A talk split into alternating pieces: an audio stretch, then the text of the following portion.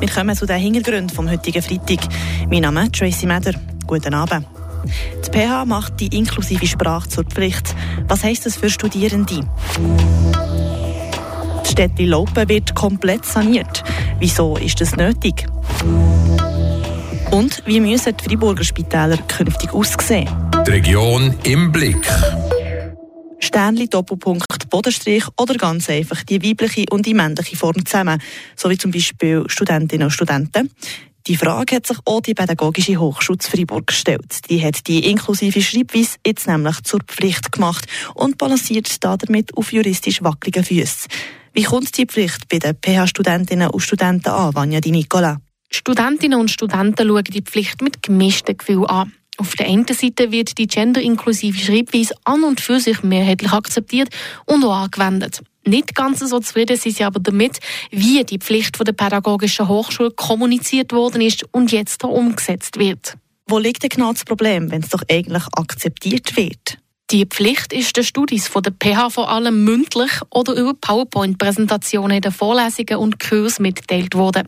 Dort ist gestanden, dass sie die inklusive Schreibweise müssen anwenden Eine konkrete allgemeingültige Richtlinie gibt es aber nicht. Aber beim Nichtanwenden von der inklusiven Schreibweise kann es Punktabzüge geben. Und bezüglich Bachelorarbeit ist den Studis am Anfang des Semesters noch gesagt worden, dass die Schreibweise noch keine Pflicht ist.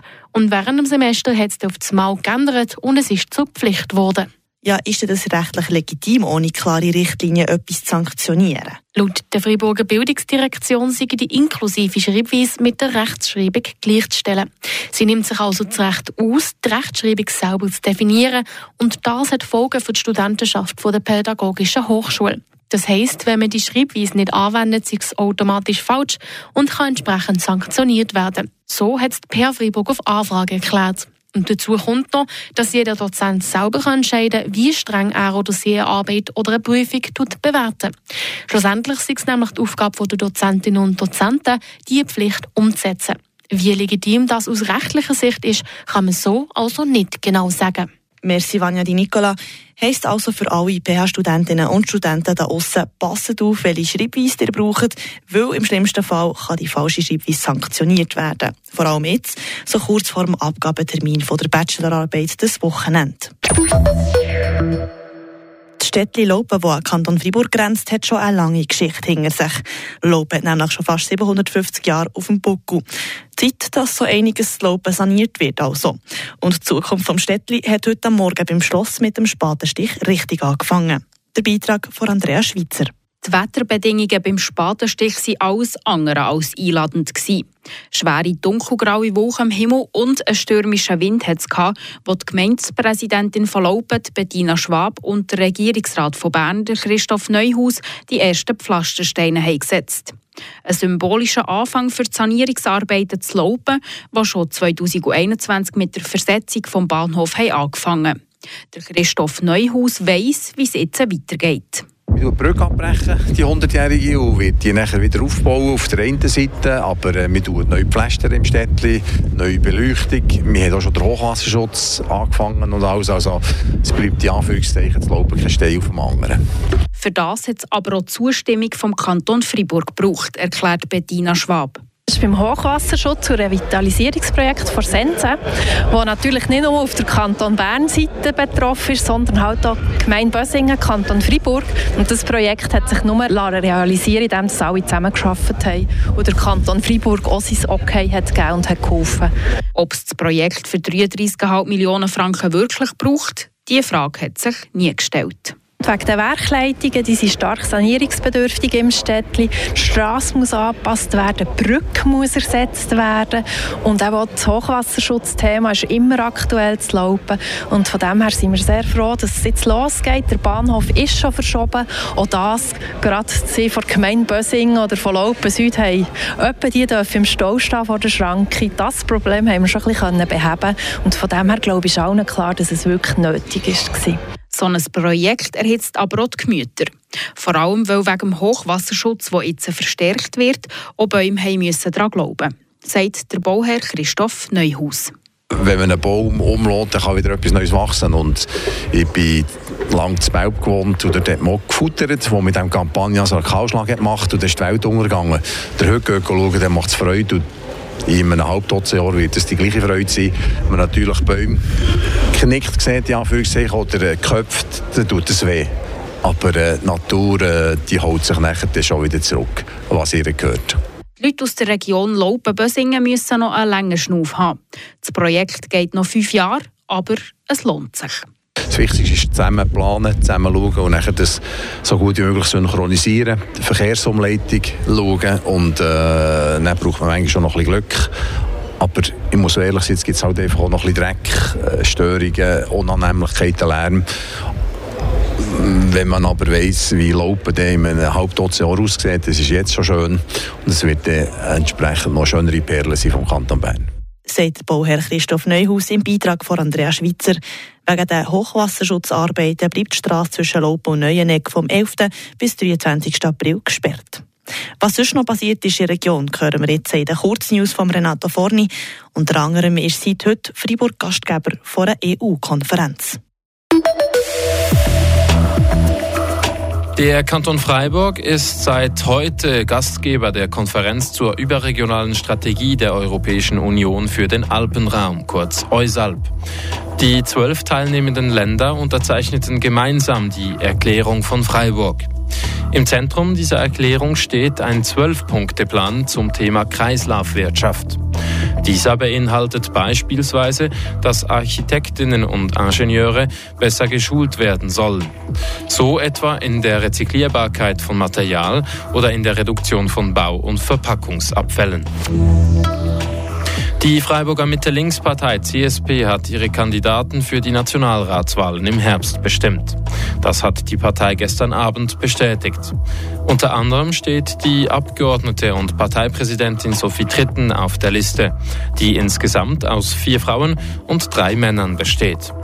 Die Mitte-Links-Partei CSP verzichtet hingegen darauf, einen Kandidaten für den Ständerat aufzustellen. Sie kündigt an, dass sie die Kandidaturen von Alice und Gerhard André unterstützen wird. Und noch zum Sport. Freiburg-Gotteron setzt seine Partnerschaft mit dem Swiss League Club Thurgau fort. Der 19-jährige Kevin Etter und die beiden 20-jährigen Kevin Nicole und Loic Galle können so in der zweithöchsten Hockeyliga der Schweiz Eiszeit sammeln. Dominik Bignaz hingegen macht den umgekehrten Weg. Nach zwei Saisons in der Ostschweiz hat der 20-jährige Stürmer für zwei Jahre bei Gotteron unterschrieben. Der Kanton Freiburg der hat eine Liste, wo drauf steht, welche Spitäler das durch die Krankenkasse deckt sind. Die sogenannte Spitalliste. Neben dem HFR und den weiteren Freiburger Spitälern sind dort auch andere Spitäler drauf, die außerhalb des Kantons sind. All die haben sich vor acht Jahren für die Liste beworben. Weil sich seitdem viel da hat, muss die Liste jetzt wieder frisch überarbeitet werden. Der erste Schritt war jetzt mal zu schauen, was man überhaupt für eine Gesundheitsversorgung braucht. Darum hat der Kanton Freiburg heute eine Analyse präsentiert. Der Philipp Bürgi hat sich damit befasst. Die sogenannte Bedarfsanalyse guckt, wie das Gesundheitsangebot in der Zukunft aussehen soll. Für das hat man statistische Zahlen von den Jahren 2015 bis 2019 genommen, Zahlen von der Spitalbelegung und auch Zahlen zu der Entwicklung der Bevölkerung. Das hat einen Ausblick ermöglicht. Die Claudine Mathieu Thiebaud, Dienstchefin vom Amt für Gesundheit, erklärt mit diesen äh, Bestandteilen äh, basiert eben auf äh, Statistik, kann man dann einen Outlook machen, eine Projektion ins Jahr 2035 für zu sagen, ja, 2035 brauchen wir für die verschiedenen Pathologien, für die verschiedenen Krankheiten brauchen wir dann so und so viele Kapazitäten. Der Blick in die Zukunft der ist heftig. Weil die Bevölkerung mehr als 13 Prozent könnte wachsen, steigt auch der Bedarf an Behandlungen. Bei der akuten Spitalbehandlung, die sogenannte Akutsomatik, geht die Prognose davon aus, dass die Fallzahl um 30 Prozent steigen Der Haupttreiber, dass wir jetzt die 30 Prozent Erhöhung haben, ist wirklich die Demografie und das Älterwerden von der, von der Bevölkerung. In der Zukunft sieht man eben auch, es gibt die Grundversorgung, äh, die verstärkt werden muss und es gibt auch andere Bereiche, wie, wie gerade die Palliativpflege, wo, wo, wo der Bedarf stark wird zunehmen. Nicht nur mit der Akutbehandlung steigen die Fallzahlen, auch in der Rehabilitation. Dort können die Fallzahlen sogar um 58 Prozent gehen. Und auch in der Psychiatrie, da rechnen wir damit, dass sie um 19 Prozent gehen bis 2035. In der Analyse hat sich zudem gezeigt, dass viele Freiburgerinnen und Freiburger sich außerhalb vom Kanton behandeln Vor allem Deutsch-Freiburger. In der akuten Versorgung sind es satte 55 Prozent. Laut Claudine Mathieu Thiebaud hat das auch damit zu tun, was die Seisler Doktor für ein Netzwerk haben. Die sind zum Teil natürlich ausgebildet in Bern und haben ihre Referenzen und ihre, ihre, ihr ganze Network, wenn ich das so darf sagen, wahrscheinlich in Bern. Ähm, es liegt uns schon viel daran, dass wir die Patienten, auch die Sensorpatienten, können zurückbringen auf Freiburg. Die Idee ist, dass HFR auch arbeitet an einem Zuweisermanagement mit dem Hausarzt in, in der Sense. Und auch die Sprachenfrage sei ein altbekanntes Thema. Was ist aber, wenn die Spitäler von Bern gar nicht mehr auf die Freiburger Liste wollen? Es ist schwierig zu sagen, ob jetzt da gewisse Spitäler werden sagen, nein, wir möchten nicht mehr auf der Freiburger Liste sein. Das ist wahrscheinlich noch ein bisschen zu früh, äh, da, darauf eine Antwort zu geben. Es gibt auch gewisse Spitäler, die auf der Liste müssen bleiben gerade wegen der hochspezialisierten Medizin. Die haben das ein Mandat.